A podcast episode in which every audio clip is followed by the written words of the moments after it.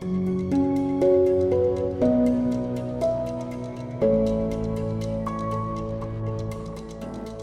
Olá, congelados, quero dizer, cancelados. Tudo bem com vocês? Hoje estamos aqui para falar de um tema. É um dos poucos temas polêmicos que o Toblock não tinha tocado ainda, olha só. É o aquecimento global, clima em geral, e especialmente para você aí que, olhando para os seus dedos do pé azuis de tanto frio, vocês estão pensando, como assim? Eu estou passando esse frio aqui, mas ainda dizem que tem aquecimento global. E para falar disso com a gente, está aqui hoje conosco o meu amigo Leandro Cardoso Belato, que é meteorologista Bem-vindo, Leandro. Você pode contar um pouco mais para a gente quem é você, o que você faz? Lá, bom, no momento eu trabalho como cientista de dados, né, mas eu tenho formação em meteorologia, que é física atmosférica pelo IAG da USP. Eu já dei algumas palestras sobre aquecimento global, é algo sobre o qual se faz muito ativismo e eu até entendo que haja bastante boa intenção dos ativistas e tal, mas em geral eles são contraproducentes tratando de um assunto sério que sim nós deveríamos prestar atenção, principalmente em países como o nosso que tem problemas graves de infraestrutura, porque do tipo Bélgica, Japão, Alemanha, França, Estados Unidos, eles vão saber lidar bem com os desafios que nós temos nas próximas décadas. O Brasil está desde 2000 à beira do apagão, então uhum. não é exatamente como se nós estivéssemos numa boa posição para lidar com os desafios futuros relativos a isso. Leandro, me diz uma coisa, como é que tá o clima aí?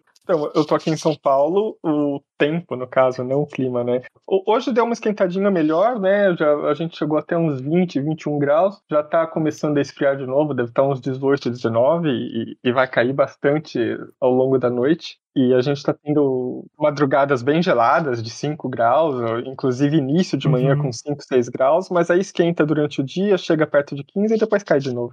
É, aqui na minha cidade, o clima funciona de acordo com a minha intenção de sair de casa, sabe? Então, assim, uhum. se eu vou, tipo, tenho que sair, tenho que pegar um Uber, aí tá sempre muito quente. Mas se eu preciso andar a pé, aí chove. Agatha, você sabe que falando com um meteorologista, você confundir clima e tempo, é a mesma coisa que você está falando com um biólogo e chamar uma aranha de inseto, né? Você sabe disso. Eu sei disso, eu quero que ele explique também.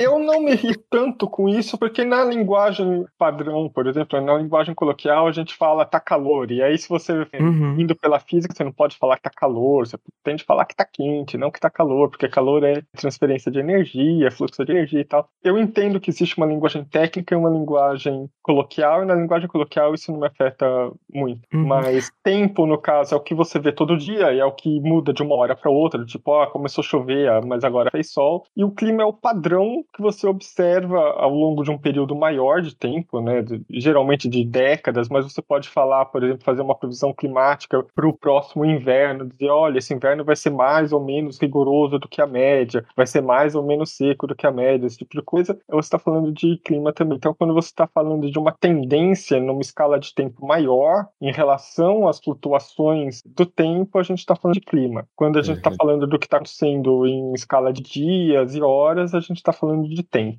Uhum. Acho que ajuda a gente lembrar dos adjetivos que a gente usa, né? Tipo, o tempo está chuvoso, o tempo está nublado, o tempo está ensolarado. E a gente fala, o clima é tropical, o clima é polar, o clima Isso. é temperado, né? Uhum. Leandro, o tema é aquecimento global, né? Antes da gente entrar digamos que nos tópicos mais quentes, RS, me explica aí o que é que é exatamente aquecimento global, da sua perspectiva. Então, aquecimento global, ele é o aumento da opacidade troposférica à radiação de onda longa, e esse aumento é causado pelo aumento da concentração de gases traços da atmosfera que reagem com radiação de onda longa. E aí a gente termina o podcast por aqui, porque eu já expliquei o que é aquecimento global, agora eu vou embora. Então,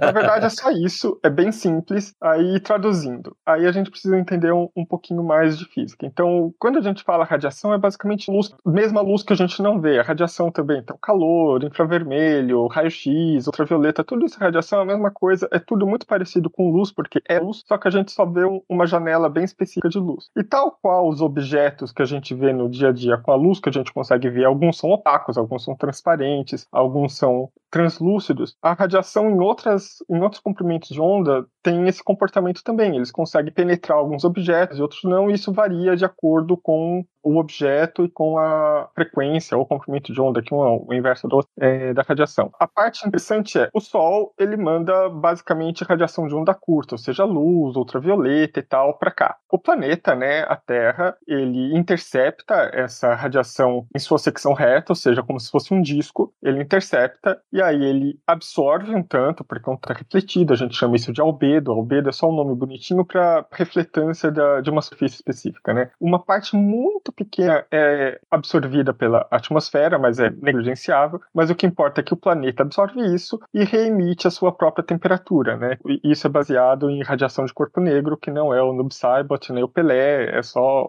um corpo qualquer que absorve e reemite a radiação. E ele reemite a sua própria temperatura. E ele reemite sendo basicamente uma esfera, né? A Terra não é plana, a Terra é esferoidal. Na verdade, ela é um geoide. Geoide é uma palavra bonita para dizer que a Terra tem a forma da Terra. É lindo. Sim. Né? E aí você faz as continhas e tudo e você consegue saber qual que seria a temperatura de equilíbrio de corpo negro da Terra. O que é isso? Corpo negro é uma entidade física, ela é uma entidade ideal. Ela absorve todos os comprimentos de onda igualmente e ela está em equilíbrio térmico com o ambiente e ela reemite a própria temperatura em todos os comprimentos de onda que for possível aquela temperatura e tal, tal, tal. É, nenhum objeto é realmente um corpo negro. Aqui no nosso sistema solar, a coisa mais parecida com o corpo negro é o Sol, e ó que o Sol não é nada tipo negro, né? uhum. mas é porque ele todo ele absorve em todos os comprimentos de onda e reemite a própria temperatura e tal. Quando você faz as continhas, você consegue achar a temperatura de equilíbrio de corpo negro da Terra. E ela é surpreendentemente baixa, ela é menos 15 graus Celsius. É, mas quando você mede a temperatura média da Terra, você faz isso facilmente hoje em dia com satélite, né? Você vê que está 30 graus mais quente do que isso, é 15 graus Celsius. Da onde que vai essa diferença? O que está aquecendo? É porque a atmosfera do planeta ela está retendo parte da radiação de onda longa, né, ou seja, infravermelho que a Terra reemite depois de absorver a luz do Sol, parte dessa radiação ela está sendo absorvida e reemitida pela própria atmosfera para todo canto, inclusive para fora do planeta, mas para baixo também. Ou seja, ela está mantendo, ela está retendo radiação de onda longa na atmosfera. Na verdade, na parte bem baixa da atmosfera, na troposfera, né, a parte mais baixinha, né, a camada uhum. mais baixinha, que é onde acontece tudo de legal, é onde tem nuvem, onde tem chuva e tal. Né? Uhum. O nome que a gente dá para isso é efeito estufa, e isso acontece em basicamente qualquer corpo que tem atmosfera. Né, você tem uns graus graus absurdos, tipo de Vênus, tem graus negligenciáveis do tipo de Marte, mas eles também têm efeito estufa. E o efeito estufa é natural e ele é benigno, porque sem ele ia ser gélido demais para ter água líquida, para ter vida e tudo mais. Uhum. Aí ah. entra o aquecimento global, que é então você está aumentando esse efeito estufa de uma forma artificial. Como? Você está aumentando a concentração de gases traços. Gases traços é quando eles são bem menos de 1% ou perto de 1%, mas em geral a gente até fala em partes por milhão, né? Do tipo, uhum. o próprio CO2 você conta ele em partes por milhão, ele está bem longe de 1%. Né? Eles são gases traços e eles reagem com radiação de onda longa, o que quer dizer, eles absorvem e reemitem. Os gases que fazem isso, a gente chama eles de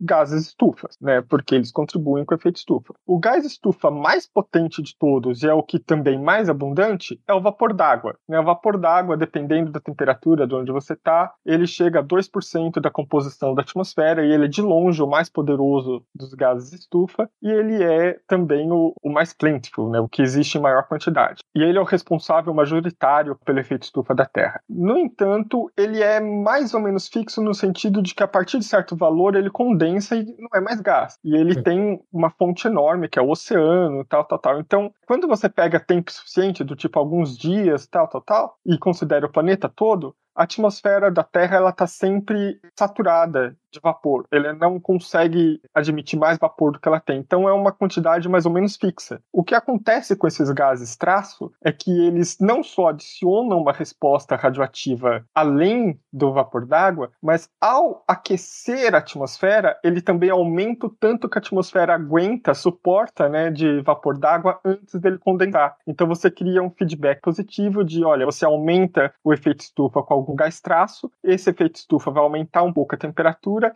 e aí sim, porque aumentou a temperatura, a atmosfera vai aguentar mais vapor d'água antes de condensar, e com mais vapor d'água vai aquecer mais ainda, porque ele é o gás mais potente de efeito estufa. Então, o grande problema são o aumento da concentração desses gases traços que reagem com a radiação de onda longa. Perfeito. O Leandro já chegou chegando, né? Já falou dos ativistas, já falou de um monte de detalhe físico, já fez piadinha. Dá pra ver porque que é meu amigo. É, mas eu quero voltar um pouquinho pros ativistas, ou entrar no assunto finalmente, que você só falou de passagem, é com a frase da nossa amabilíssima Greta Thunberg. Em 2019, a Greta disse que.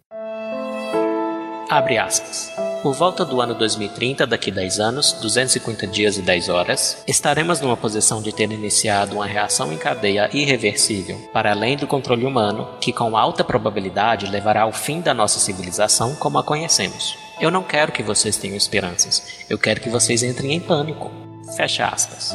Então, Leandro, a gente deve entrar em pânico? Só me responde isso. Não, não. Você não deve entrar em pânico porque aquecimento global é uma coisa séria e real, mas em 2030, 2040, 2050 o mundo não vai acabar em caos, morte e destruição por causa disso. Pode ter alguns efeitos, haverá algumas consequências, nada cataclísmico, nada apocalíptico. Então, se você pensava em fazer qualquer tipo de loucura e acabar com a sua vida antes de 2030 ou antes de 2040, porque depois disso ia estar tá tudo fodido mesmo, pode tirar o cavalinho da chuva eu aconselho a não fazer isso. A menos que a loucura seja óbvio dar todo o seu dinheiro para mim, eu aconselho sim, porque ninguém sabe, né? Vai que esteja errado e realmente o mundo acabe, assim pelo menos eu me dei bem. A questão pior é que alguns países muito pobres com já problemas de infraestrutura, com já problema de doenças e problemas de insegurança alimentar, eles tendem a sofrer muito mais do que uma França, do que uma Alemanha, né, do que uma própria Holanda, que consegue lidar com os problemas que forem surgindo ao longo do tempo. Mas nós sempre tivemos mudanças climáticas. Tá certo que essa é numa escala muito diferente, ela é muito maior e muito mais rápida do que as anteriores. Mas nos últimos 12 mil anos, nós passamos por diversas mudanças climáticas e a humanidade persistiu, deu para ver, algumas civilizações sim colapsaram, não diretamente, assim, apenas por causa de uma mudança climática, mas mudança climática ajudou. Mas é sempre bom lembrar que a Groenlândia se chama Groenlândia, né? Que é terra verde, porque o sulzinho, aquela pontinha sul da Groenlândia, quando os vikings chegaram lá, era verdinha. Não era o paraíso, não era o Caribe, mas dava para plantar lá. E eles tentaram, durante algumas gerações, eles tentaram plantar por lá, e que a ovelha e tal. Só que quando voltou a esfriar demais e o sul também foi, foi pego por gelo e secou e tal, eles se extinguiram lá. Eles, os que persistiram lá morreram de fome, que foram mais espertos saíram de lá e foram substituídos pelos Inuit, que são os esquimós, que eles têm uma tecnologia e um estilo de vida muito mais adaptado a viver em tundra do que os vikings. Então, uhum. isso foi uma mudança climática e isso em microescala, né, naquela escala dos assentamentos vikings na Groenlândia e tal, foi a extinção deles por ali. Mas a gente vê muito bem que a Islândia ainda existe, né? a Noruega, a Suécia, a Finlândia, a Dinamarca ainda existe, mas não existe uma tradição, digamos, de civilização nórdica na Groenlândia porque ela foi extinta. E foi extinta porque esfriou demais depois de um período de bonança por perto do ano 1000. Uhum. Interessante. Uhum. Só para dar um exemplo das dificuldades da vida dos Inuits, uma série que eu indico a respeito é a chamada The Terror, o terror, uhum. que é sobre uma expedição do fim do século XIX, ou metade do século XIX, que eles estavam tentando achar uma passagem do Atlântico para o Pacífico, lá no norte do Canadá. E aconteceu o que mais ou menos previsível, congelaram lá, e aí eles começaram a se comer, não no sentido bom, que para mim é bom. E aí E aí os Inuits observaram que estava acontecendo a antropofagia, contaram para os exploradores que foram lá procurar esses dois navios e a história chegou lá no Charles Dickens, famosíssimo autor de romances, de livros é, de ficção britânico, e o Charles Dickens xingou os Inuits, falou que eles são selvagens, estão inventando história. E não. E agora a gente tem corroboração histórica que os Inuits tinham razão. Mas o, o exemplo não era esse, o exemplo era que, por exemplo, como é que os próprios navios, né, o Império Britânico, parte da vantagem que ele tinha é que eles descobriram que o suco de limão curava o escorbuto, que era uma doença que afetava muito as navegações. Como é que os Inuits antes viviam sem escorbuto, né? Porque não dá para plantar limão ou laranja ou frutas cítricas. Eles comem o couro, a pele, o toucinho, digamos assim, do narval que tem é, vitamina C. Então, é esse tipo de inovação cultural. Os vikings não tinham quando chegaram ali na Groenlândia. Mas antes de, de, tocar o assunto, eu queria trazer também uma coisa que eu vi recentemente numa conta que eu gosto, que chama Human Progress.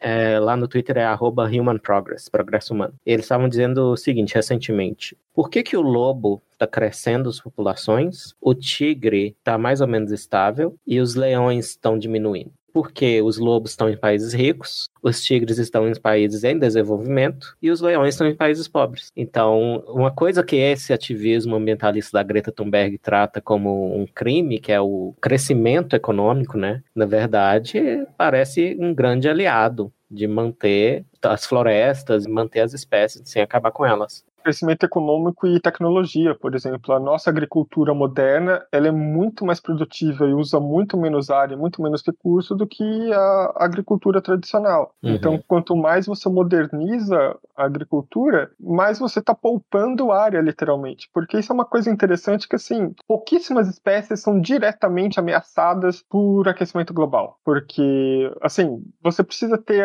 alguma espécie que seja extremamente sensível à temperatura e que também não não possa migrar, porque em uhum. geral, se esquentou ali, você vai para outro canto. Beleza, uhum. foi há 125 mil anos atrás, tinha hipopótamo no Tamisa. Aliás, não tem na Europa toda, mas ainda existe hipopótamo hoje. Por quê? Porque eles viviam lá porque era quente o suficiente, não é mais quente o suficiente, eles estão em outro canto lá, eles se extinguiram. Né? A maior destruição que a gente causa, o maior problema que nós causamos para plantas e animais e tudo é destruição de habitat mesmo, é você é reuso do solo, né? Você usar o solo para outra coisa e a parte de caça predatória, misturar animais e plantas de outros lugares, né, porque eles também viram elementos intrusivos e principalmente, né, poluição do solo e da água. A maioria das espécies ameaçadas de extinção, elas estão ameaçadas não diretamente por causa de aquecimento global, mas ou caça ou destruição de habitat ou poluição. Uhum. Quando nós enriquecemos e quando nós modernizamos o nosso meio de lidar com o ambiente, é uma forma de poupar o ambiente também e poupar as espécies que lá vivem. Uhum. Sim, sim, sim. Na verdade, isso entra até na contramão do que muitas pessoas entendem, que é achar que desenvolvimento econômico significa mais poluição e mais degradação do ambiente, então isso seria um problema, por assim dizer. Então, depende, porque depende do estágio que você está. Por exemplo, a China é um absurdo, o tanto que ela usa de concreto. Isso pré-pandemia, né? Agora deve ter mudado. Mas pré-pandemia, ela usava por ano a mesma quantidade de concreto que os Estados Unidos tinham usado na história dos Estados Unidos. Isso por ano desde 2000 para cá, porque a China cresceu absurdamente de 2000 para cá. E aí, isso é crescimento econômico. Você estava falando de um país que era extremamente pobre, em que a maior parte da população vivia vivia sob risco de passar fome, boa parte passava fome, era uma miséria danada na China pré-2000, e eles não tinham rodovia, eles não tinham. Era um país realmente bastante pior, inclusive, do que o Brasil. E ó que o Brasil não era bom há 20 anos atrás. E você vai dizer, não, eles não têm o direito de construir rodovia, eles não têm o direito de morar em apartamento, eles não têm o direito de ter água potável, eles não têm o direito de ter tratamento de esgoto. Mas para tudo isso você está usando concreto. E concreto é extremamente emissor de gases estufa, porque em todas as fases, para você fazer o material com o qual você vai fazer o concreto, você emite muito gás estufa. Para você preparar preparar o concreto, né, você emite muito gás estufa. E quando você realmente usa o concreto, preparou até ele secar, endurecer, ele emite muito gás estufa. E eles usam numa quantidade absurda. Aí você vai falar para eles: não, mas eles não têm esse direito. Não, eles têm esse direito de melhorar de vida. Eles têm o direito de construir a infraestrutura deles. Eles têm o direito de construir as casas deles e tudo mais. How dare you? É, how dare you? Então, nesse caso, sim, desenvolvimento econômico, nesse caso, implica até você ter uma, uma revolução tecnológica. Nesse caso específico, por exemplo, implica esse tipo de destruição ambiental e de problema com aquecimento global e tudo. É, outros tipos não. Por exemplo, você sair de uma agricultura slash and burn, né, que você taca fogo ao invés de capinar e faz aquela agricultura tradicional bem parecida com o que se usava muito no interior do Brasil e ainda se usa em comunidades pequenas e tal. Tupis é, faziam isso, né? Isso, isso. Você você passar desse tipo de agricultura para uma agricultura moderna, né, mecanizada, com pivô central para irrigação e tudo mais, você está emitindo muito menos gases de estufa, você está poluindo menos o solo e a água, você está tirando menos nutrientes do solo com queimada e tudo mais, e você está produzindo muito mais em menor área. Então é até possível que você utilize menos área para produzir muito mais do que você produzia antes, deixando o resto da área para conservação ambiental. Então depende muito de ele estar tá se desenvolvendo em que sentido, né? O que é que está desenvolvendo. Mas, obviamente, por exemplo, cidades são relativamente boas para o ecossistema porque você junta um monte de gente num lugar só, então você não está espalhando pela área as necessidades alimentares energéticas dela. Então isso deixa muito mais espaço para o ambiente ser meio ambiente, né, não ser ambiente humano. E então a longo prazo, haver adensamento urbano é bom para o meio ambiente. O meio ambiente como um todo, obviamente não para o meio ambiente Sim. que se tornou ambiente a urbano. Cidade, é. Mas até então, você teve destruição ambiental, você teve muita concretagem e tudo mais. Então, as coisas são mais delicadas do que parecem. Mas, em termos gerais, desenvolvimento e destruição ambiental têm uma relação complexa, mas um não implica o outro. E a longo prazo, desenvolvimento e enriquecimento leva a preservação ambiental. Por exemplo, hoje os Estados Unidos têm mais floresta do que quando os europeus chegaram na América do Norte. Eles têm até problemas com incêndio lá por causa disso, já que eles decidiram que eles não vão cortar árvore da costa oeste de jeito nenhum, aí dá incêndio. a população de ursos lá é muito maior do que há 500 anos atrás, é de outros bichos silvestres também, e isso é em decorrência do desenvolvimento que os Estados Unidos passou e, e sustenta. Enquanto se você pega o Congo, é o contrário. O Congo está naquela de estar tá destruindo o meio ambiente para tentar escapar da pobreza. Só que a pobreza na qual o Congo existe, ela é condutiva à destruição do ambiente. Já começa porque eles precisam usar lenha para se aquecer, para embora seja o Congo falar se aquecer é estranho, acontece, para cozinhar principalmente, tudo mais, o que é terrível para a saúde das pessoas, né? A, a poluição advinda de queima de, de madeira e de carvão, e eles precisam disso no dia a dia. Então, a partir do momento que o Congo de alguma forma enriquecer e se modernizar, ele vai destruir muito menos o ambiente. As pessoas vão ter uma qualidade de vida muito melhor e melhor saúde do que deixar o Congo lá pobretão e falar não, porque desenvolvimento econômico e desenvolvimento tecnológico leva à destruição ambiental na maioria dos casos não leva, mas por algum período sim. É. Uhum. Isso tem muito a ver com qual vai ser a base energética que aquela sociedade vai Exato. utilizar para crescer, né? A gente já fez aqui um episódio com Adelino de Sante sobre energia nuclear, né? Que é, seria uma das alternativas menos poluentes. Mas, ok, vamos voltar um pouquinho para falar o seguinte. É, tem documentários como eu não vou citar o nome do documentário porque eu não quero dar mais audiência para ele, mas ele alega que o aquecimento existe porque é, se você ver, tem um canal chamado Kurzgesagt, que é muito bacana, que é alemão, uhum. mas é em inglês também, e é todo animado, e que eles fizeram recentemente um vídeo sobre os vários movimentos que a Terra e o Sistema Solar fazem ao redor do centro da galáxia. Então, esse outro documentário, não é o, não é o exato, mas eles uhum. estavam dizendo que é uma coisa natural o aquecimento global, e aí, por isso a gente tem aquela expressão aquecimento global antropogênico, gerado pelo ser humano. Uhum qual a chance desse pessoal ainda ter alguma razão, Leandro? É, de ter um elemento mais natural do que artificial no aumento das temperaturas médias do planeta? Assim, se a gente afastar o popperismo de lado, a gente fala chance nenhuma, né? Se a gente for respeitar um pouco as ideias de Popper, a gente sempre tem de deixar lá uma janelinha aberta para que tudo que a gente sabe né, pode estar errado. Mas não, a gente tem um grau de segurança porque a física do aquecimento global, para você entender o que ele é e como ele funciona, é relativamente simples. Então é bem fácil você fazer as perguntas certas e checar para saber se é aquilo mesmo. É bem fácil de medir e é bem fácil de comparar com outras coisas. Recentemente, a órbita da Terra não sofreu mudanças que expliquem isso. A atividade solar não sofreu mudanças que explicam isso. Inclusive, ela está diminuindo bem pouquinho. Não é que, nossa, está diminuindo demais, não. O Sol tem ciclos de 11 anos, né, de atividade de 11 anos, então passa 11 anos com maior atividade, 11 anos com menor atividade, tudo. Ele não respeita esse ciclo bonitinho. É, é uma média, né? Uhum. E a cada tantos, que aí eu não lembro de cabeça, a cada tantos ciclos de 11 anos, ele tem uma baseline que é mais alta ou mais baixa. No caso, a gente está entrando no período da baseline mais baixa.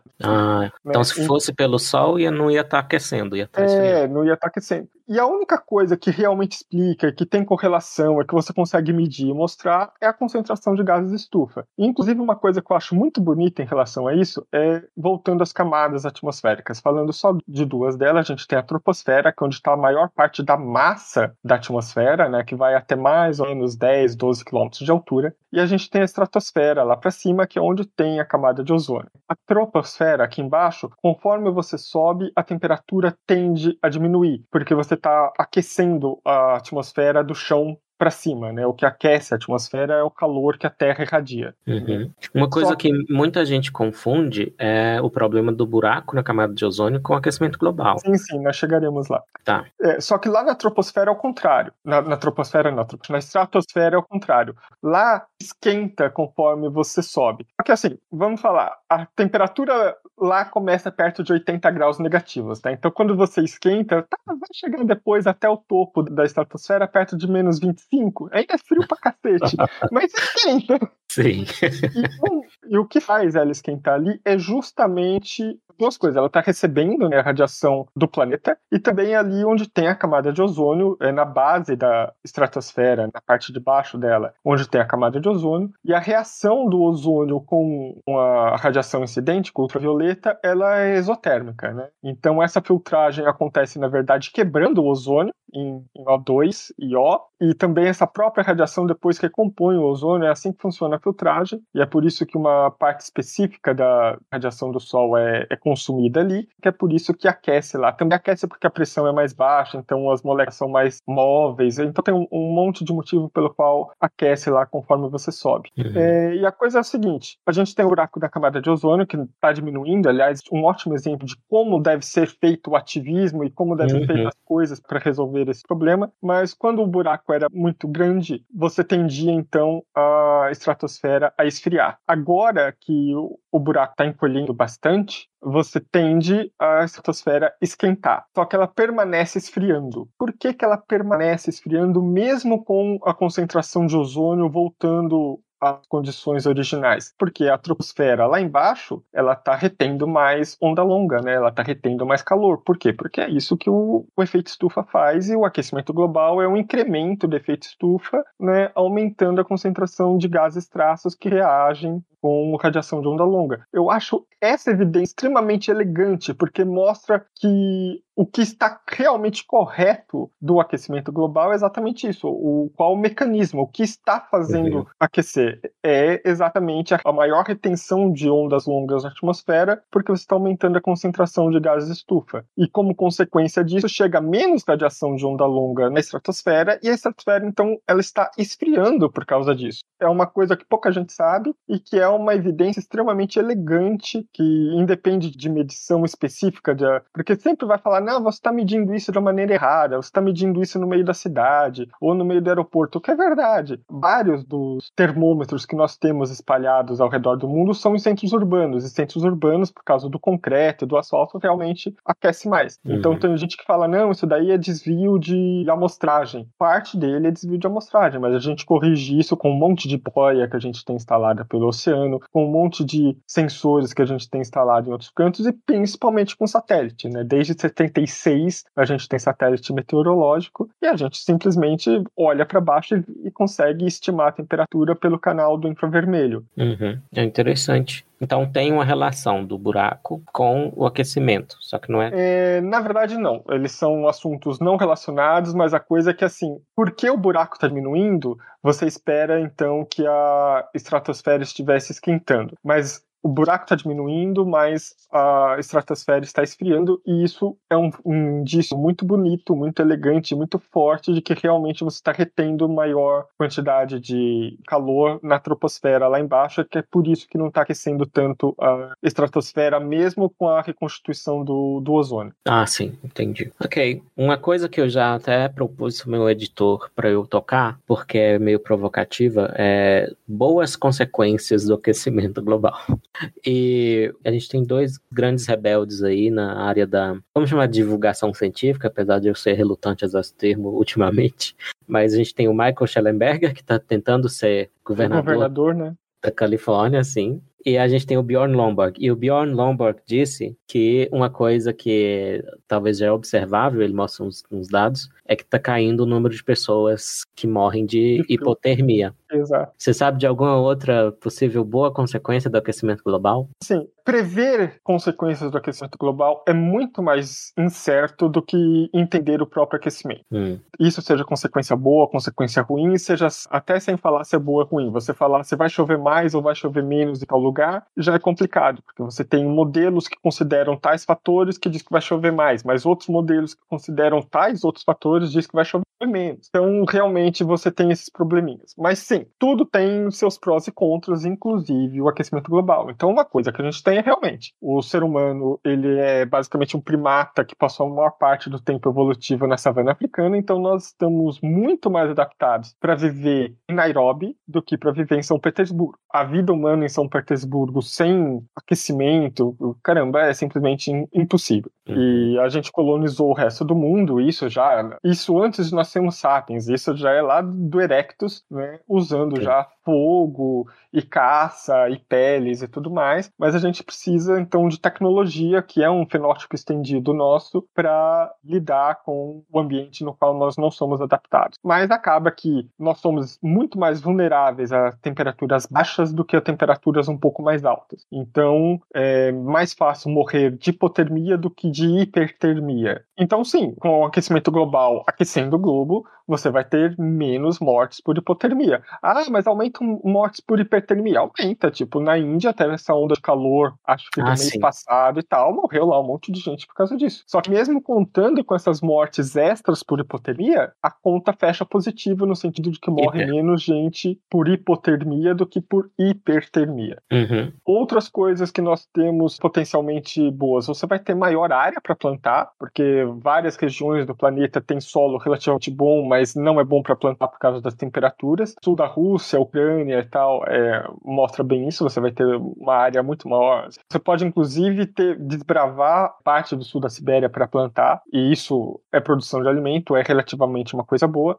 A Rússia é basicamente quem vai se dar bem com isso. Ela, inclusive, ela aposta no aquecimento global, porque para ela, logisticamente, é uma maravilha. Ela vai poder explorar muito melhor os portos frios que ela tem no, no Ártico, ela vai poder usar a rota comercial e cobrar cobrar por acesso a essa rota comercial, que é muito mais curta, passando pelo Ártico, que nunca deu, e se continuar com esse tipo de derretimento da calota polar ártica, vai ser bom negócio para a Rússia nesse sentido. Então, para você obter recursos, é, geralmente minerais, no Ártico, vai ficar muito melhor também. E você tem perdido por aí, em alguns lugares que falam que ah, vai ficar mais úmido, às vezes esse úmido é melhor para alguma coisa. Ah, vai ficar mais seco. Às vezes esse mais seco é melhor alguma coisa. Uhum. Mas em geral, isso tudo costuma ser algum tipo de desafio, algum tipo de problema, porque a nossa civilização, até recentemente, ela contava com determinados padrões e esses padrões serão alterados. E se adaptar a esses padrões vai ser um desafio, vai ser um problema. E para países pobres vai ser um problema pior. Por exemplo, ah, o Brasil deveria ter, mas não tem uma rede ferroviária muito boa no interior para escoar a produção agrícola agrícola. Uhum. Não temos. Seria ótimo nós fazermos. Só que se nós fizermos essa rede ferroviária para escoar a produção do interior do Brasil, se nós usarmos dados antigos, nós vamos construir as ferrovias nos lugares errados. Porque o clima vai mudar de alguma forma, vai ficar ou mais seco, ou mais úmido, ou mais quente, ou mais frio em lugares diferentes, e isso vai mudar onde vai se uhum. plantar cada coisa. Então você precisa levar isso em conta na hora de você criar infraestrutura e manter infraestrutura. Lugares que precisavam de irrigação pode não precisar mais, e lugar onde não precisava pode passar a precisar. Então você precisa de estudos muito bons para você tentar prever quais vão ser as consequências locais do aquecimento global em cada local e para lidar com ele. E também a ideia é você mitigar os problemas piores em longo prazo. Uhum. E, então, sim, é uma questão séria. É uma questão séria. Eu diria que aquecimento global, em geral, está sempre no top 10 dos problemas futuros para a humanidade. Né? Uhum. É catastrófico? Não. É uma coisa que nós temos de ter consciência de que ele está acontecendo, nós temos de fazer o suficiente para mitigá-lo e nós temos de fazer mais do que o suficiente para nos adaptarmos a ele. A questão que o Lomborg ele trata muito disso, o Schlemberger ele trata muito disso também é você tem de fazer o que realmente funciona, você não tem de fazer o que é contraproducente e você tem o custo-benefício também. Às vezes você gasta tanto para tentar mudar alguma coisa e muda nada ou muda muito mesmo, sabe? Não compensa. O Lomborg ele faz alguns cálculos muito interessantes que mostram que alguns tipos de esforço que a União Europeia propõe vai custar ao longo das décadas muito dinheiro, vai ser muito problemático para o desenvolvimento econômico da região e tudo mais, e não vai ter efeito, assim, vai ter menos do que 1% de graus Celsius de retenção. Ou seja, não é uma aplicação, não é uma forma eficiente de, de aplicar esforços e recursos e dinheiro e tudo mais. Então não é que você não deve se preocupar com isso, nem que você não deve tentar mitigar. Você deve se preocupar com isso, você deve tentar mitigar, mas que fazer isso de uma maneira que funcione,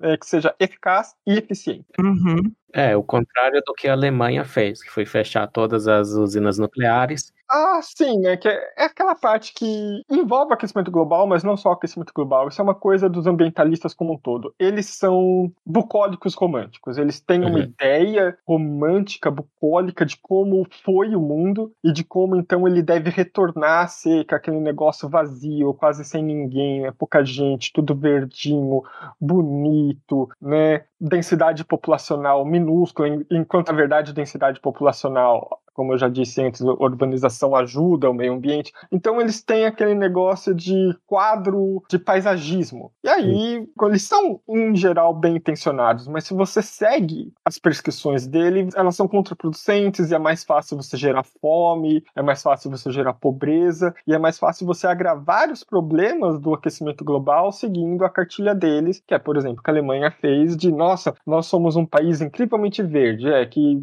é praticamente roda em gás russo uhum. e que fechou a, as usinas nucleares, e sabe, eles fazem até aquela coisa abismal de falar, não, a gente está usando energia renovável, né, que é biomassa, basicamente é você é. cortar a árvore de algum lugar enviar lá para queimar como carvão. Renovável? É renovável porque a árvore cresce de novo, mas...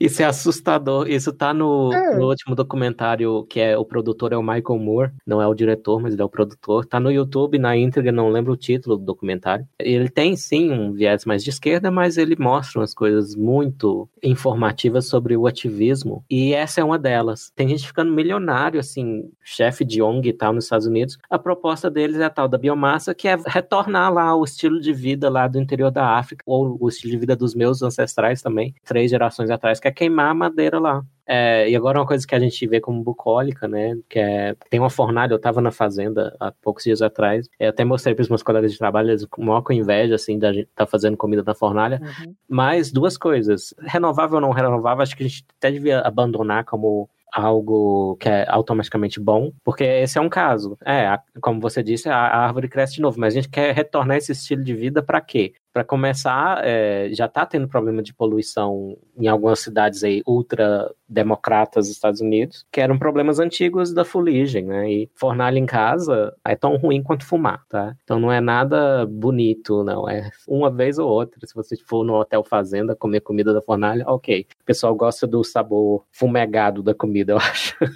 Mas não, é um, não pode ser uma solução voltar a queimar madeira e carvão, carvão vegetal. O carvão mineral também é pior ainda. Aí tem os outros tipos, a eólica, solar e tudo mais. Essas matrizes elas são ótimas como complemento mas a questão é, você não pode contar com elas o tempo todo, então esse já é um problema. Obviamente, você não tem energia solar à noite, quando está nublado, ou quando você tem muito pouco luz solar. Inclusive, é muito famoso a energia solar, onde tem pouca insolação no mundo. Eu acho isso muito curioso, né? Alemanha, uhum. Noruega, eles gostam de energia solar e eles não são exatamente grandes receptores de ração. É. Então, como um complemento, ela é muito boa. Apostar nela é muito problemático. É extremamente cara, é extremamente extremamente tóxica para fazer, você precisa de mineração. Ela ocupa uma área extremamente grande, né? Porque ela, você precisa espalhar aquilo. Assim, se a energia solar fosse um boa, a planta andava. Começa por aí. A, a densidade, a densidade energética da energia solar, ela é baixa e a gente sabe disso porque a gente tem um experimento natural ótimo de no mínimo 2 bilhões de anos na Terra a respeito, né? Uhum.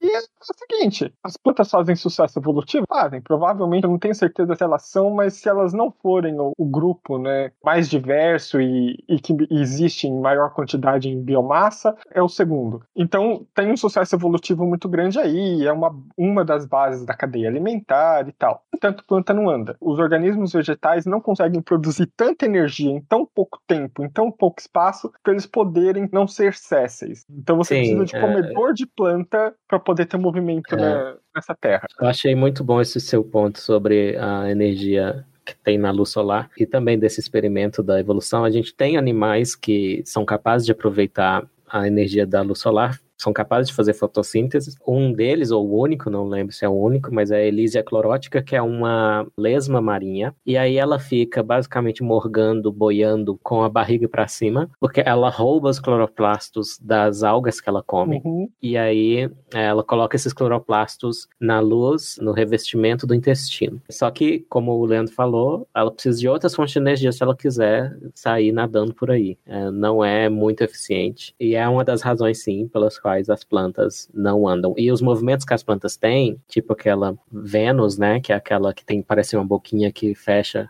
quando a mosca anda em cima, aquilo ali são truques com osmose, basicamente. Então, são alavanquinhas com água, que a água sai de um lugar vai para o outro. Basicamente é isso. isso não serviria para planta sustentar o próprio peso e andar por aí. Mas é, eu adoro esse tipo de exemplo intuitivo. Experimento mental, basicamente, né?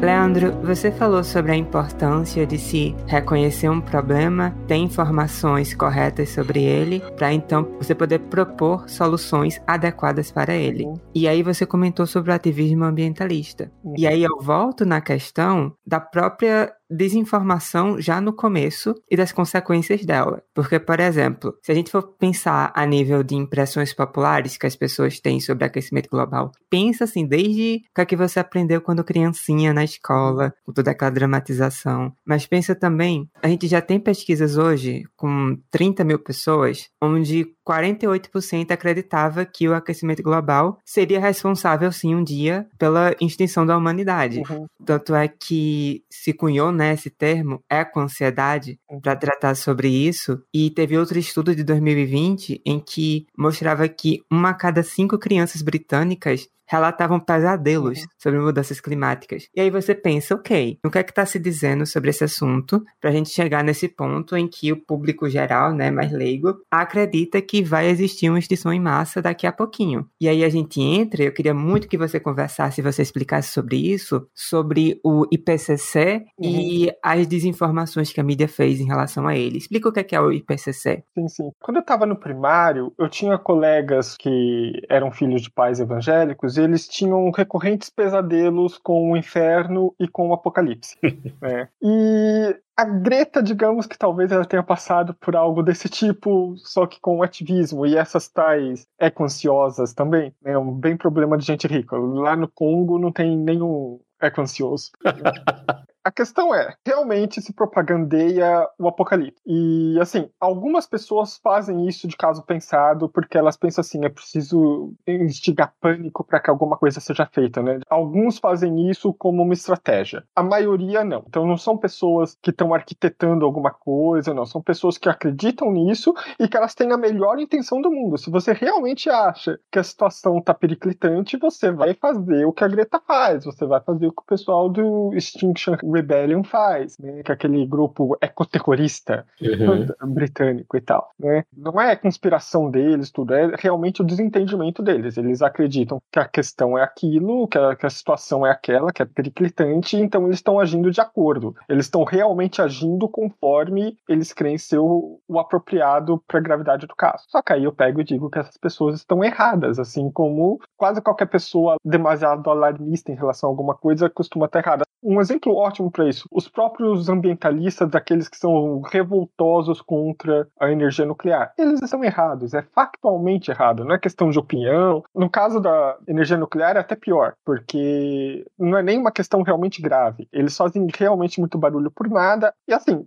como eu tinha dito, é muito raro encontrar alguém aqui no Brasil que realmente, a menos que você esteja em alguns tipos de ciclo de ativismo de esquerda em geral, ou de ativismo ambientalista, que em geral também é agora, porque já foi de direita, mas agora é relacionado à esquerda, mas é muito difícil você encontrar alguém que realmente tem essa tal eco-ansiedade aqui no Brasil. Né? Aí o que é o IPCC? Né? O IPCC é o painel intergovernamental de mudanças climáticas ele é basicamente um órgão da ONU que, assim, ele é composto por milhares de pessoas e eles fazem uns relatórios a cada X anos e eles compilam conhecimento a respeito de mudanças climáticas e tudo mais. E então eles saem procurando toda a literatura científica produzida desde o último relatório e compila e tenta dali tirar um suco e explicar alguma coisa. E eles também conseguem verbas da ONU e de outros cantos para financiar as pesquisas dele. Por exemplo, ah, a gente precisava muito pesquisar tal coisa, mas ninguém está pesquisando isso. Então vamos fazer essa pesquisa para a gente ter uma base para falar sobre isso no relatório. Uhum. Uh, a parte assim, em geral as pessoas são bem intencionadas, em geral as pessoas são muito bem formadas que fazem isso. Então tem sim um tanto de correção de viés e tudo mais. Vez por outras explode algum escândalo de algum tipo de manipulação de dado ou fraude e tudo mais, e vez por outra explode casos que eu até vou falar do problema do perfil energético futuro e tudo mais, mas a questão é assim, o IPCC ele produz aqueles AR, né, Assessment Report. A gente já está no sexto, né? E eles têm vários grupos. Então, grupo de trabalho um, grupo de trabalho dois e tal. E só quando todos os grupos de trabalho terminam os respectivas partes é que eles revisam tudo, juntam tudo e falam: esse é o nosso relatório final até o próximos X anos, acho que é 5 anos, algo assim. Né? E o ano passado, retrasado, saiu o AR né, do grupo de trabalho 1, saiu o report do grupo de trabalho 1, que foi o mais otimista desde que começou o IPCC. Ele, inclusive, tinha uma parte de só 30 páginas, porque esse assessment tinha, acho que 3 mil páginas, mas ele tinha um negócio só com 30 páginas para a imprensa, que era o mais fácil de ler rapidinho, ele é para a imprensa, então ele já é meio sensacionalista, ele já é do tipo, olha, isso é sério. Então ele, ele é um pouquinho carregado nas cores. E ainda assim, ele era o mais otimista de toda a história do IPCC. Como a mídia relatou, apocalipse vem aí. Tendo que, tendo que ele estava dizendo que não, olha, a gente fez muito pouco, a gente devia ter feito mais, mas esse pouquinho que a gente fez, olha, tá funcionando. E tudo mais. E inclusive que a previsão de que no futuro a gente vai depender cada vez menos de energia fóssil e tudo mais. Mas o próprio IPCC tem as suas pisadas na banana, que é eles mesmos dizem que o pior cenário ele é completamente improvável. Ele é um cenário que está ali de referência para praticamente filme de catástrofe. Uhum. No entanto, esse é o cenário mais mencionado de longe no documento inteiro. Nossa. Hoje o nome disso é SSP 5 traço 8.5 nesse novo AR. É, até então ele era conhecido como RCP 8.5. Eu volto nele depois. Ele é o pior cenário de todos e ele é irreal e ele é o mais citado. E é óbvio que aí os resultados dele são catastróficos. Os resultados dele são os que inspiram os pesadelos dos ansiosos. E assim, frequentemente eles sugerem que esse pior cenário de todos é o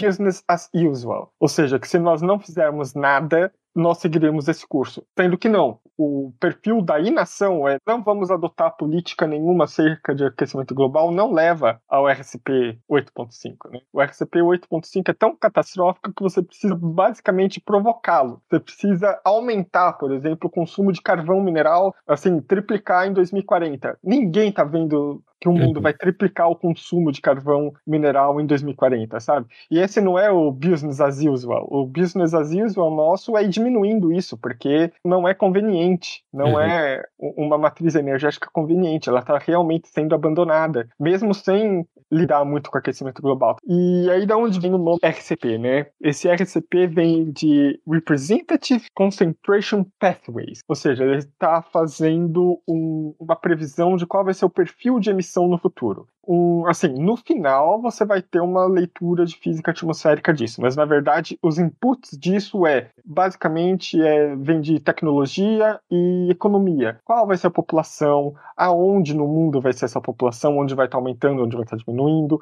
Qual vai ser a base econômica? Qual vai ser o modal logístico? Da onde que eles vão estar tirando energia? Tudo isso entra como input para você poder prever um perfil de emissão e aí quando dá para os meteorologistas e climatologistas e tal, esse perfil de emissão que eles não fizeram, que eles não são especialistas em prever como a sociedade será, aí eles pegam aquilo, mastigam nos modelos dele, o modelo dele cospe lá e fala, olha, vai ser assim ou vai ser assado, mais ou menos, né? Uhum. E aí você tem vários cenários assim. E o mais grave deles, esse 8.5, esse número 8.5 vem porque ele prevê um aumento de 8,5 watts por metro quadrado de porção radiativa extra, ou seja, é, é realmente catastrófico. É quando e... segundo o Sol chegar, isso aí. Isso, é. Hoje em dia eles são chamados de SSP, que é Shared Socioeconomic Pathway, porque eles estão dando mais ênfase na parte socioeconômica de como fazer isso. E um dos escândalos que estourou antes da, da emissão desse novo Assessment Report é que aquela agência internacional de energia que descobriu, eles falaram, olha, vem cá, tipo, nós somos especialistas nisso, vocês estão prevendo aí padrão de, de emissão baseado em certas modais que não tem nada a ver com o que a gente prevê. Você pega os nossos relatórios acerca de quais vão ser as modais do futuro, né? E, por exemplo, eles fazem para 2030, para 2040 e tudo, e é completamente diferente do SSP de vocês, dos perfis que vocês têm. Por quê? E aí que isso estourou, foi um pequeno escândalo que basicamente alguém ali, que não era na parte, digamos, de física atmosférica, mas na parte econômica, social, mas alguém ou algum grupo, por querer ou sem querer, por incompetência não, mas algum ruído aconteceu ali que estava inflacionando modais extremamente emissores de gases estufas para alimentar os cenários futuros de emissão. E isso é o que estava entrando como input nos modelos, e é por isso que todos os modelos estavam sendo meio catastróficos, digamos assim. Uhum. Isso foi meio que corrigido, ainda tem gente da Agência Internacional de Energia brigando com o IPCC, dizendo, ó, oh, ainda não está legal, mas foi meio que corrigido, né? Quando quando foi essa polêmica, Leandro? Essa polêmica foi. É que eu não lembro exato se foi o ano passado ou ano retrasado que o grupo de trabalho 1 publicou o Assessment Report do IPCC, mas foi um ano antes disso. Uhum, então, bem recente. Então, é coisa de 2018, 2019. E esse otimismo novo aí tem a ver com o quanto foi reduzido de emissão durante a pandemia por causa dos lockdowns? Não, isso tem a ver com o seguinte: a gente ficou muito triste que o protocolo de Kyoto não foi para frente. Mesmo quem assinou não cumpriu e nem todo mundo assinou. E aliás, Rússia, China e Estados Unidos não tinham assinado o protocolo de Kyoto. O protocolo de Kyoto era lá do, dos anos 2000, 2001, 2002, era lá de trás. Uhum. Aí teve esse acordo de Paris, que também é aquele negócio. São acordos muito bonitinhos, mas que eles não têm poder de forçar ninguém a fazer nada.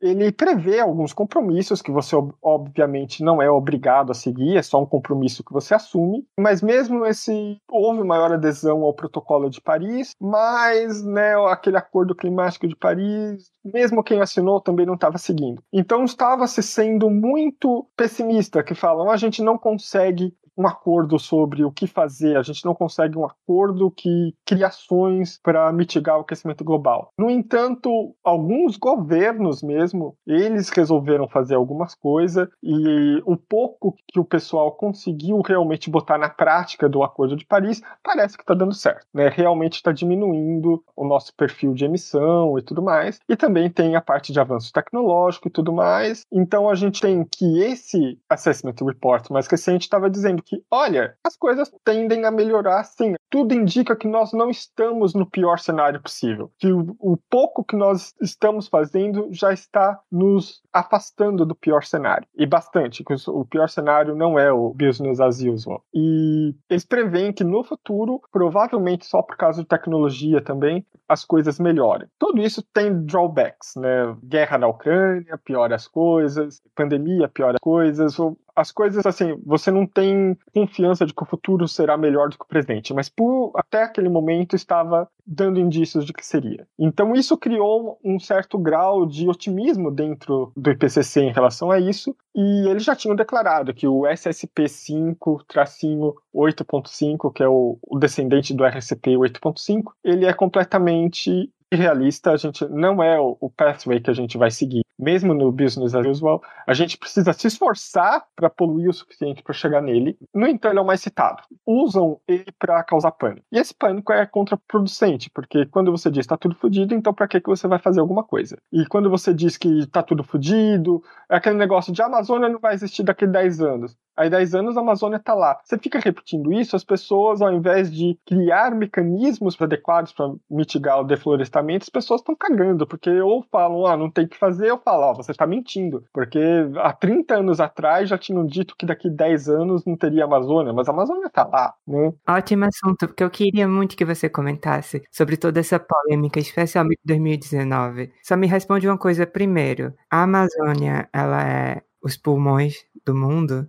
Explica isso. Não, não é. Ok, que triste. Isso vem de lá dos anos 80, Eco 92, a Amazônia Pulmão do Mundo, e ficou. Houve um tempo em que a comunidade científica realmente supunha que as florestas tropicais, elas fossem, por causa da abundância de vida vegetal, tudo, fossem grandes produtoras de oxigênio e que elas renovassem o oxigênio do mundo e tudo mais. Não o esquema energético dela é tão fechadinho e é tudo tão concorrido que não sobra nada. Aliás, floresta tropical é um lugar extremamente inóspito para o ser humano, porque você vai caçar o que lá, entendeu? Lá tá todo mundo competindo por tudo, então não sobra para ninguém. Então, basicamente, o que é produzido é consumido, né? A planta produz oxigênio, mas ela também emite gás carbônico e quando ela morre, tudo mais de tal forma que basicamente é um sistema mais ou menos fechado. O que produz tende a ficar lá mesmo. Isso em todas as florestas tropicais e é mais fitoplâncton, né, que renova o oxigênio da Terra. E isso vem da coisa, a gente está acostumado que a Terra tem esses 28% de oxigênio, mas a atmosfera primitiva da Terra não tinha oxigênio, né? Era que nem a atmosfera de Marte ou de Vênus, é basicamente gás carbônico, metano, totalmente diferente da nossa, e foi a vida quem introduziu o oxigênio, né? Foram as cianobactérias. Inclusive, elas causaram três vezes glaciações que pegaram o planeta todo, né? Que é chamado eventos Snowball Earth, uhum. né? Que foram três vezes em que a Terra ficou por milhões de anos completamente coberta por quilômetros de gelo até no Equador,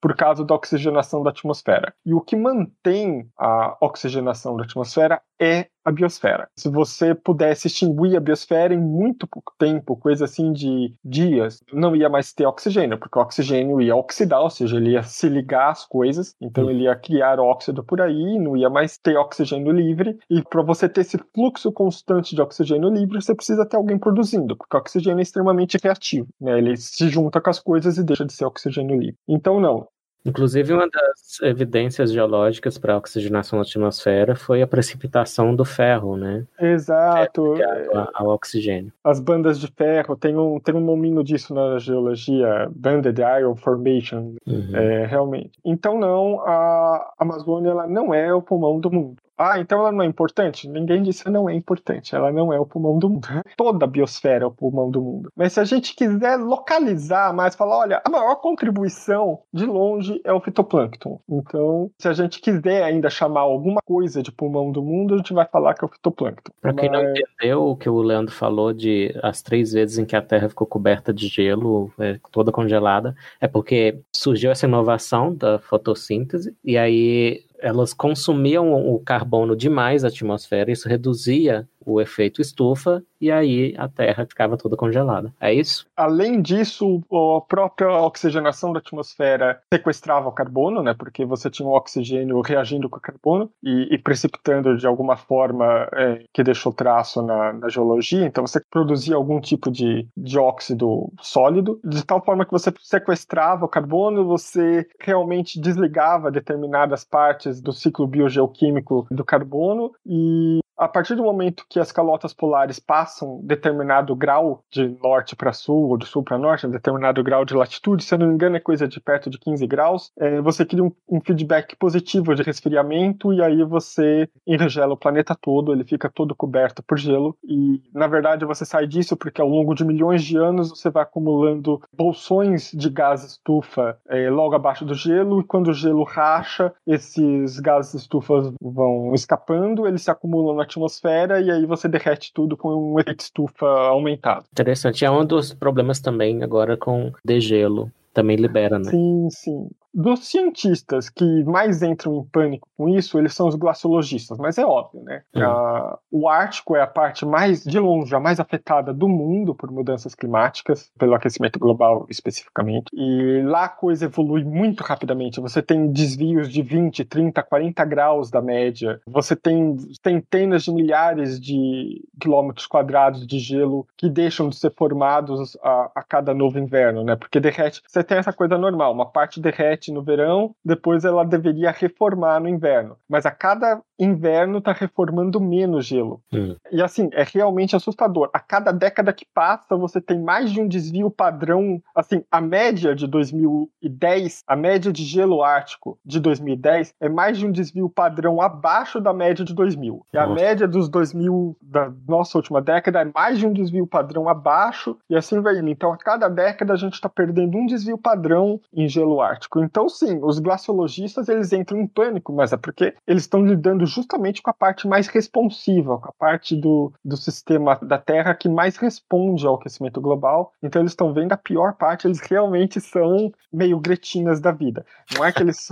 Porque isso é do que eles entendem, isso é o foco deles, e eles estão vendo literalmente uma mudança assim que não tem nada de sutil no que eles estão vendo no foco deles. Então, realmente, eles são hipersensíveis a isso porque eles estão realmente metendo o dedo na parte que mais responde ao aquecimento global. Uhum. E quais as consequências diretas disso? Porque normalmente quando as pessoas falam sobre essa questão do Ártico e do derretimento, elas falam sobre o aumento do nível do mar e daqui a pouco cuidado que as cidades litorâneas vão deixar de existir. Sempre começa indo para esse caminho, né? Sim. Assim, degelo do Ártico em si, assim, da calota polar, ela não varia demais, ou pelo menos não tende a variar o nível do mar, né? Porque era gelo que já estava no mar, então não varia. Você tem um copo d'água, você põe lá um cubo de gelo. Quando o cubo de gelo derreter, você está mais ou menos no mesmo nível de ano. Agora, se você tem gelo que não está no copo, mas que se derreter for por copo, aí você aumenta o nível, que é o caso, por exemplo, das geleiras em terra, que é Groenlândia, Antártica, né? todas as outras geleiras em terra, quando elas derretem, é água extra para os oceanos, e sim, isso é, aumenta o nível do mar, e isso está acontecendo. Nível do mar é uma coisa bastante complexa, porque assim, você tem um nível geral do planeta, e aí quando você fala, ah, vai aumentar, vai aumentar uns centímetrozinhos, né? Mas num local específico, a variação, sem ter aquecimento global, sem nada, a variação do nível do mar num local específico qualquer, ela pode ser muito maior do que a variação do nível global por questões geológicas locais, por questões da forma da costa. Você está sempre com o mar e os rios movendo sedimento de um canto para o outro. Você tem, conforme for do que for feita geologicamente a área, você tem a própria terra afundando. Isso acontece, por exemplo, em Nova York, por exemplo, todo aquele peso que você tem dos prédios de Nova York estão empurrando a mesma ilha para baixo. Então a ilha ela já está afundando ano a ano sem aquecimento global, sem nada, só por causa do peso das construções. Então, localmente, isso muda demais. Então, você tem, por exemplo, problemas muito graves em Veneza que são muito além do que vai mudar do nível do mar em escala global. Então, essas coisas têm de ser vistas caso a caso, porque é que nem onda alta. Sempre que você vê algum lugar do mundo que tem aquela quebração muito alta, tudo, você pode apostar que ali você tem uma geometria do assoalho oceânico muito especial, que é condutiva àquele tipo de formação de onda, e é óbvio que em lugares assim, por exemplo, a variação do nível do mar vai ser completamente desconexo do que está acontecendo em escala global. Mas aí em relação às consequências, a consequência mais óbvia, primeira e tal, é perda de habitat da ecosfera local ali que estava há milhões de anos acostumada com aquele tipo de, de ambiente, você não tem mais. Outro tipo de consequência é que você está liberando água doce, porque esse gelo é água doce, ou seja, água com baixa densidade, que vai ficar então pela superfície. Você está liberando uma quantidade muito grande de água doce a cada ano. Você diminui a salinidade local, você diminui a densidade da água local e tudo isso muda a circulação termoalina que a gente fala dos oceanos, que lida com os gradientes de densidade, temperatura e salinidade. Você está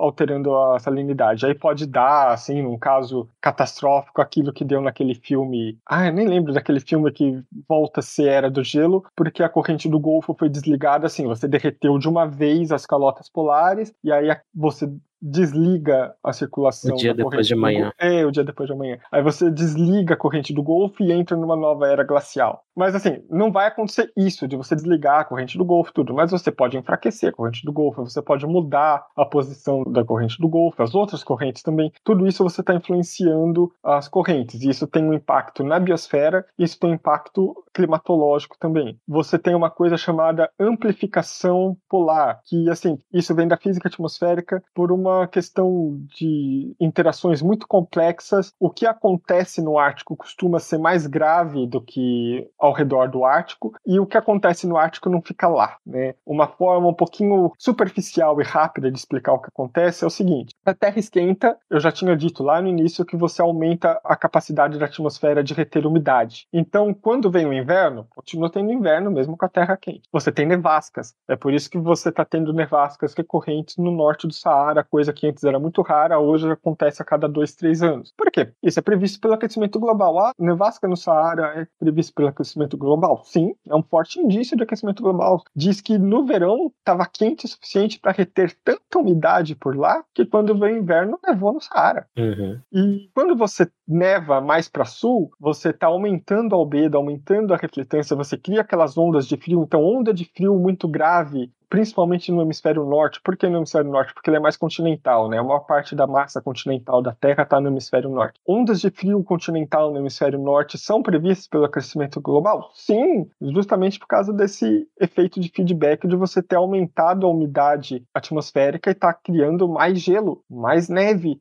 ali no sul. Então você cria ondas de frio mais para sul, tipo Texas, por exemplo, que teve há um ou dois anos atrás uma onda de frio muito forte no Texas, com nevasca e tudo mais. Né? Só uhum. que se você tem ar frio e denso, que antes estava circunscrito à região polar, descendo, você tem ar quente subindo e ficando lá. Entendeu? Você está criando um, um, problema de que você está criando uma zona mais fria para o sul e uma zona muito mais quente lá para o norte. E com o tempo, isso vai criar alterações muito significativas do padrão de circulação global, e isso, por isso que a gente fala mudança climática, porque vai estar tá mudando qual vai ser o padrão, que o clima é o padrão, né? Você vai estar tá mudando qual vai ser o padrão de aquecimento, de circulação atmosférica e oceânica e tudo mais. Isso vai criar localmente outro tipo de regime, que depende de local para local, e pode ter, como a gente já discutiu, às vezes uma coisa coisa pode calhar e vir a ser benéfica, mas em geral ela não é benéfica. E em geral, mesmo que ela seja neutra, você vai ter de se adaptar a ela. Uhum. E enquanto a gente passa frio aqui, então quer dizer que os pinguins estão lá na praia de óculos escuros, curtindo um calorzinho? Hum,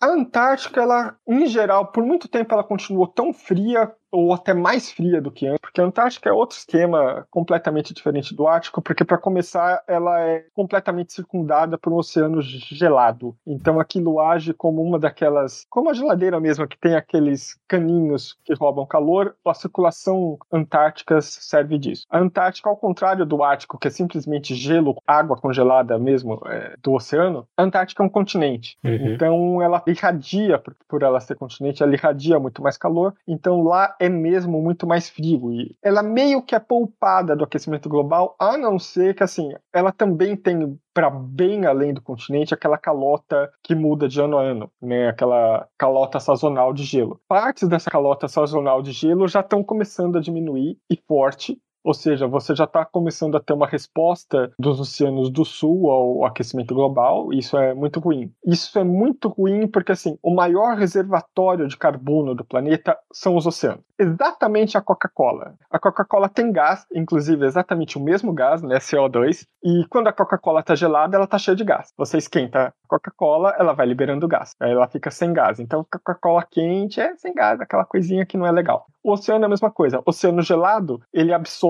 muito CO2. O oceano mais quente, ele libera muito CO2. O maior medo, o pior pesadelo da Greta é se você aquecer os oceanos o suficiente para eles liberarem de uma vez uma quantidade muito grande de gás estufa que estava lá dissolvido na água do oceano. Né? Uhum. Isso sim seria catastrófico. E o oceano ele tem uma coisa chamada inércia térmica, porque a capacidade térmica da água é maior do que a do solo, a variação térmica é menor, isso de qualquer corpo d'água. Então, um lago sempre vai variar de temperatura menos do que a margem do lago. Um rio vai variar de temperatura menos do que a terra ao redor do rio. Então, o oceano vai variar de temperatura menos do que os continentes. Então, você vê nos continentes o efeito do, do aquecimento global mais do que no oceano, por causa do que a gente chama inércia térmica. Só que não significa que o oceano não esteja respondendo. Ele só está atrasado. E mensurar qual é a resposta oceânica no futuro é muito difícil. Gente conhece pouco desse sistema para fazer previsões boas a respeito. E esse era um dos medos, ou assim, uma das armas dos catastrofistas era não, quando o oceano começar a responder mesmo, ele vai liberar tanto gás carbônico e metano que estava preso em geleira e também assim, tem regiões do oceano profundo que são tão densas e tão gélidas que age como se fosse geleira lá embaixo. Não é feito de gelo, é só água incrivelmente densa. Inclusive, quando os submarinos afundam até lá, fazendo vídeo e tal, parecem lagos dentro do uhum. oceano, porque a água é tão densa lá que muda o modo como ele interage com a luz que você consegue ver como se fosse um lago, só que você já está dentro é, da água. E aquilo se esquenta, libera metano, inclusive, que está preso lá. E metano é muito pior do que gás carbônico, né, do que dióxido de carbono para aquecimento global. Então, um dos grandes medos eram esses. Aparentemente, as pesquisas mais recentes ali na Rússia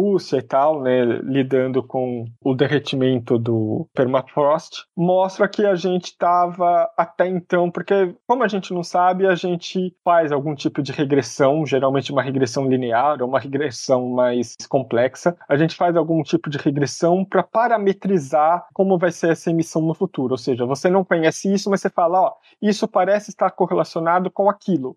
Aquilo eu conheço melhor. Então, com base naquilo, eu conheço uma lei matemática, que seria então a regressão, que uhum. diz que vai liberar tanto se aquilo mudar em tanto. Aparentemente, a gente superestimou bastante bastante a emissão de metano do derretimento do permafrost. Caso, porque isso tudo é um estudo afirma que, aí outro estudo afirma que, isso tudo é um conhecimento fragmentário. Caso isso venha a se confirmar, é mais um motivo para otimismo. Uhum. Né? Pode ser que nós tenhamos realmente superestimado demais a resposta oceânica e de permafrost e tudo em relação à liberação de gases estufa. Pode ser que daqui 10, 15 anos a gente descubra o contrário. Não, naquele lugar era diferente, mas em geral é outra história. Então pode ser que, na verdade, nós estivéssemos certo e isso é um grande risco. E isso é uma uhum. coisa que, que nós temos de sempre atualizar o conhecimento em relação a isso.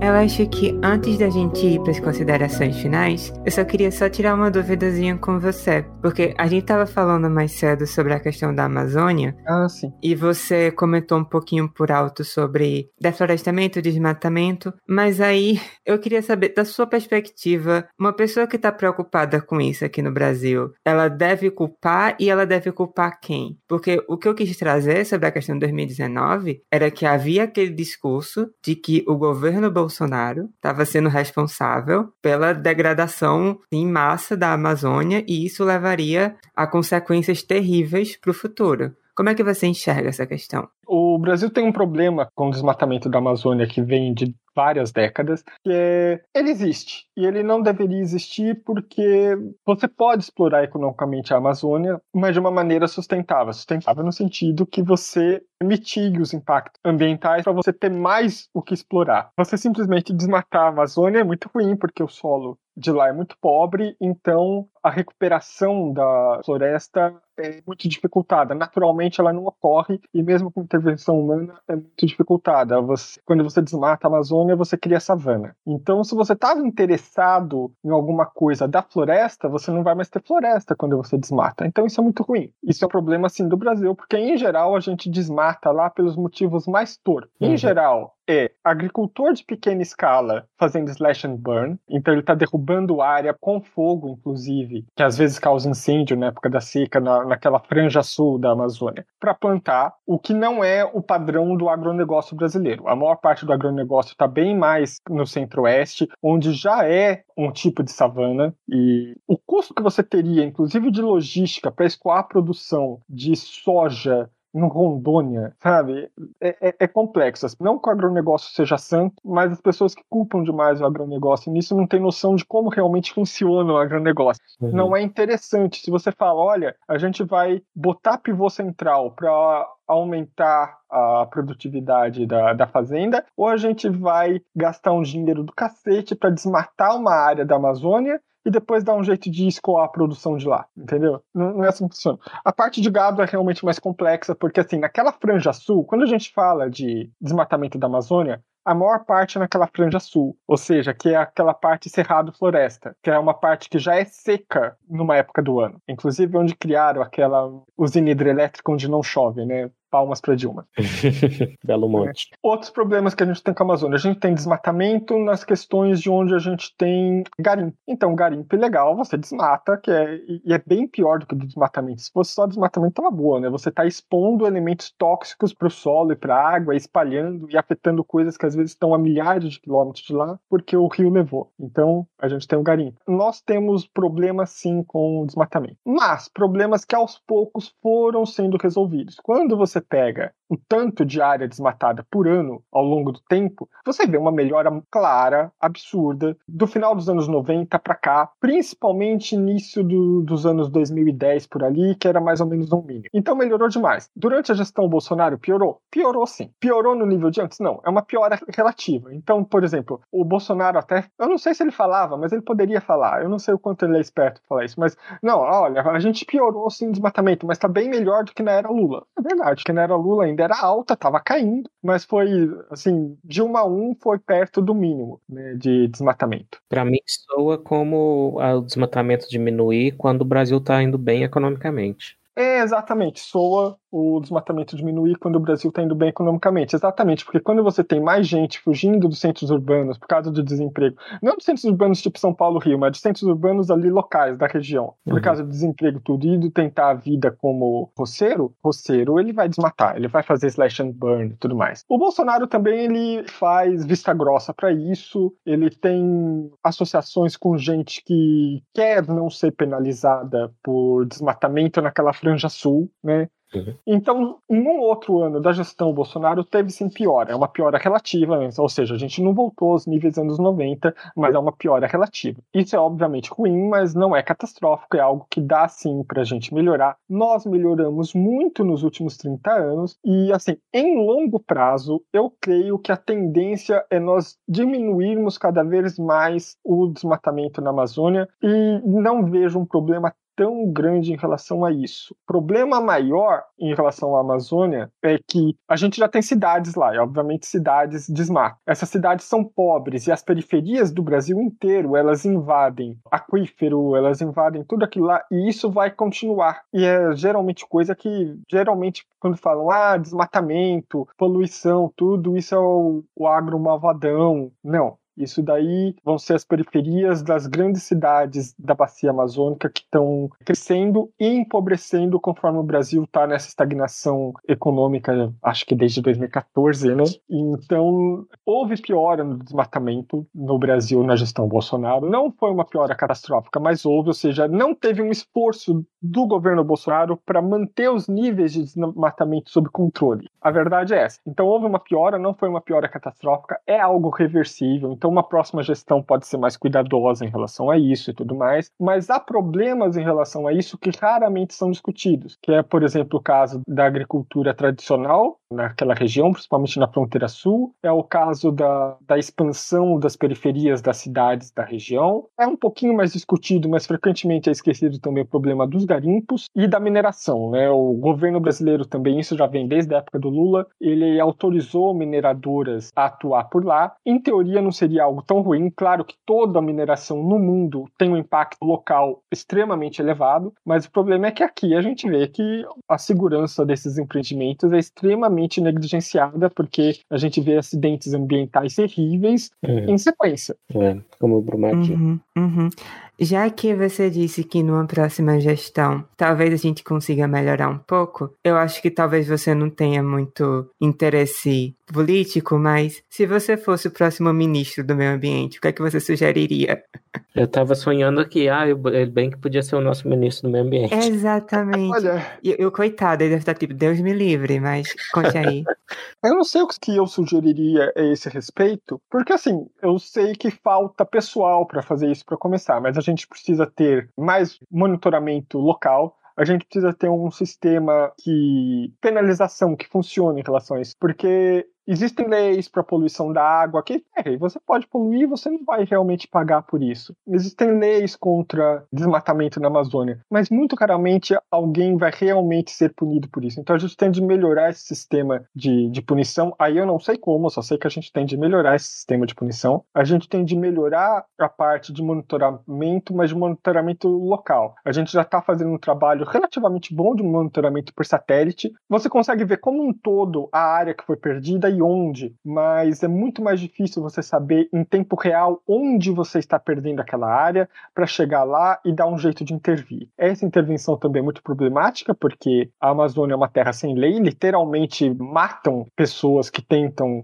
fazer o trabalho delas nesse tipo de coisa, então realmente é um problema grave. Assim, eu acho que ministros do meio ambiente na questão de Amazônia, eles têm de começar a olhar muito para a parte de desenvolvimento econômico e urbano da Amazônia Amazônia, de como torná-lo integrado à Amazônia, no sentido de você pode ter uma expansão urbana lá, mas você tem de tratar o esgoto, por exemplo. Só que lá não tem nem água potável em muito lugar, não tem nem esgoto realmente, assim, encanamento, quanto mais tratamento. Então são os velhos problemas de Brasil. Você não tem um problema que as cidades da Amazônia crescem, elas têm de crescer mesmo se tiver como as pessoas terem atividade econômica por lá. Mas o problema é que você tem de garantir que essas pessoas tenham qualidade de vida e que elas não degradem o ambiente. E isso se faz, por exemplo, com o mínimo do mínimo, com tratamento de esgoto, coisa que é tipo um sonho distante para a maior parte do Sudeste, quanto mais para cidades da Amazônia. Uhum. Bem, considerações finais. As minhas são que se você está aí passando frio ou passando calor, lembre-se do nosso episódio sobre a zona do Caixinhas de Ouro. A gente não falou isso, devia ter falado, que é a zona habitável, né? E como é raro no universo ter um lugarzinho que não é frio demais nem quente demais para a gente estar tá aqui vivo.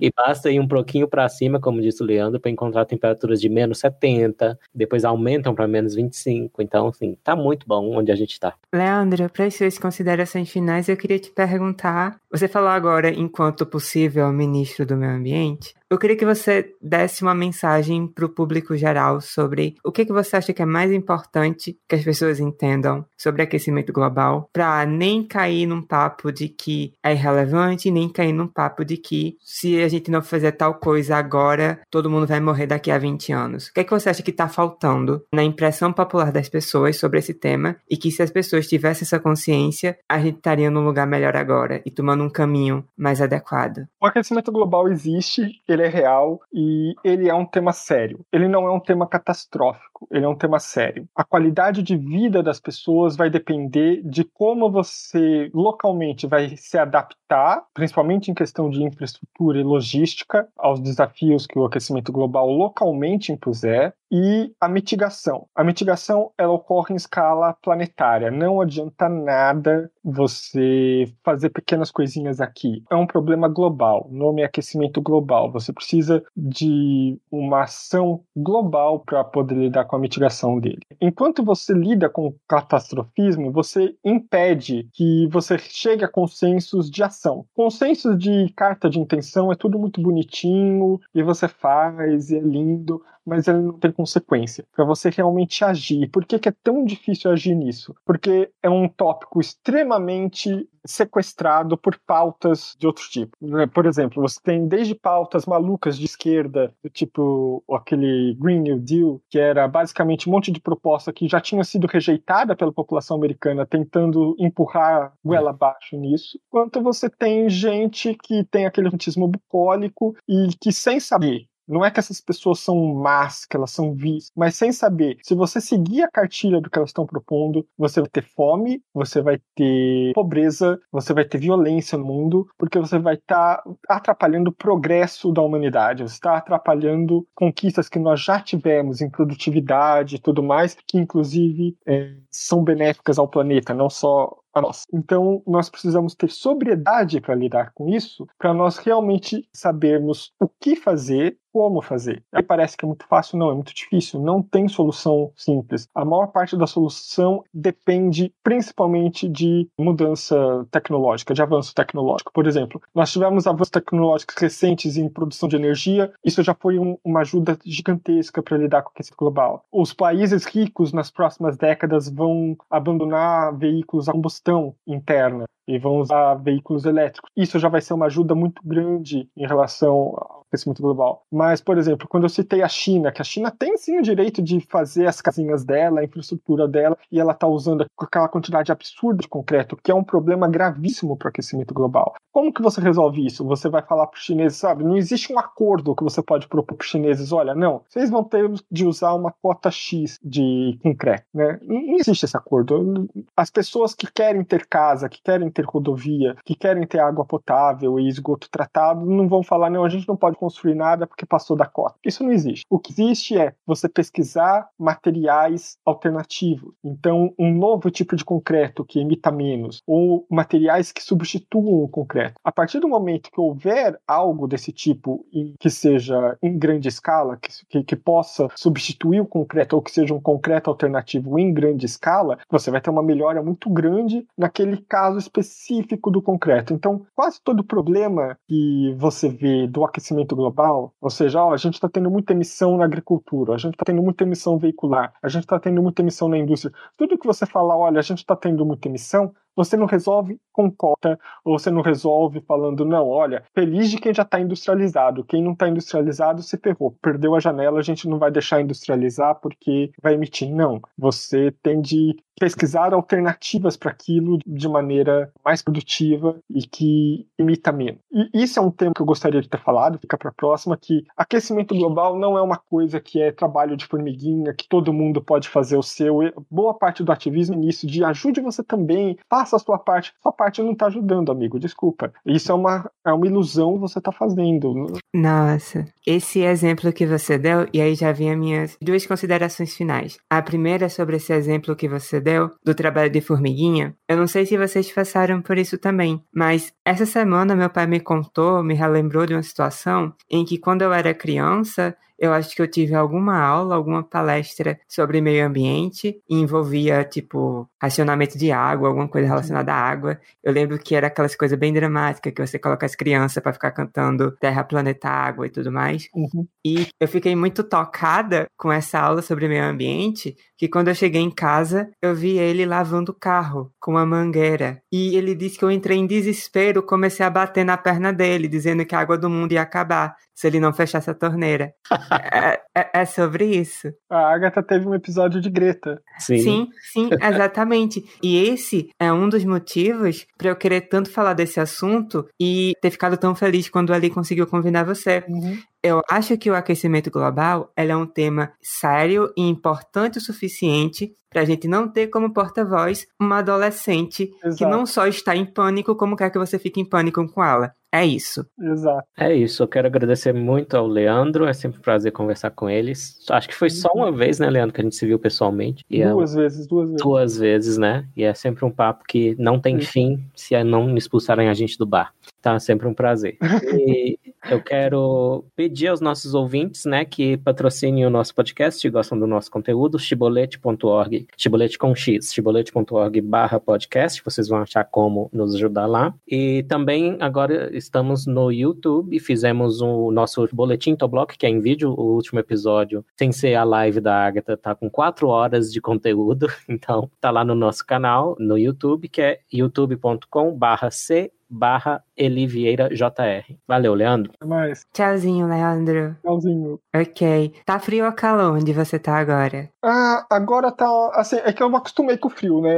Há umas três semanas atrás eu diria que tá frio, mas agora tá uns 16 graus, tá quente pra mim, porque eu meio que acostumei com o frio. 16 graus tá quente. Ontem, quando eu, quando eu saí da cama de manhã, tava 5 graus. Você não tem okay. noção, tipo, eu sair da cama, eu fiquei, nossa, como eu queria estar na cama. Tava 5 graus. Então agora, tipo, 16 graus, nossa, tá dando pra ficar do tipo com uma blusa só. Eu cheguei de Minas em Brasília, três e meia da manhã, uns quantos dias atrás? Dois, três. E aí eu tô com o meu casaco que eu comprei em Estocolmo, na Suécia. E que eu tive sorte de que tava em Minas, que eu não levei nenhum agasalho para Minas. Tava nem aí com previsão do tempo, nem olhei. Só presumi que este ano seria como é todo ano, não vai fazer tanto frio até junho, julho. e aí eu também dei sorte que dentro do, de um bolso desse casaco de Estocolmo tinha uma luvinha, que é, é até aquelas luvinhas que fica a ponta do dedo para fora, que eu chamo de luva de, de mendigo americano de filme da sessão da tarde. Ah, sei. É, é. Muito específico. E minha mão doía de frio chegando em Brasília. Eu falei, mas eu morei na Inglaterra, eu sei que é frio, mas a gente desacostuma. E alegava o meu celular que tava só 8 graus. A sensação térmica devia ser bem menos, mas só 8 ainda é suportável. Lá em Estocolmo eu enfrentei menos 17, então não devia estar. Fora que nossas casas também, isso é um problema grave. As nossas casas, elas são muito mal construídas para lidar tanto com frio quanto com calor. Esse negócio da gente fazer tudo de alvenaria, principalmente quando tem alvenaria exposta, aquilo literalmente tá roubando o calor do ambiente. Uhum. Pois é. Enfim, prazer, viu? Foi um prazer, Leandro. Obrigado, também gostei. Ok. Nos vemos na próxima. Tchauzinho. tchau. tchau. tchau.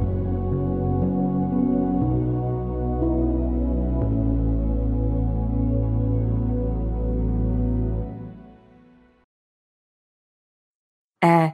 Ei, vocês dois, vocês também já tiveram um momento Greta? Eu tive um momento Greta, porque uma vez eu arrumei uma câmera fotográfica na época do filme ainda, e eu fui tirar fotos de lugares onde caía o que eu achava que era esgoto doméstico. Aí eu tirei várias fotos, eu quase virei membro do Greenpeace, até eu perceber que o Greenpeace queria o meu dinheiro e eu não tinha dinheiro nenhum. eu tinha cerca de 12 anos nessa época. Ah, ok, ok. E você, Leandro? Eu, quando eu tinha uns 4 anos, eu tinha uma agenda, essas agendas de telefone, né? Que eu usava como livrinho. E eu recortava fotos de habitat, porque diziam que naquela época, isso era 1990, né? Antes ainda da década 92, mas tava aquele negócio de que, ah, no ano 2000 a maioria dos habitats da Terra vão estar destruídos, tudo. Então eu queria ter foto deles para me lembrar de como eles seriam. Meu Deus, que lindo. Já pode palestrar na ONU. É, já posso ir lá, né? How dare Tchau, gente. Tchau. Tchau, bom descanso. É.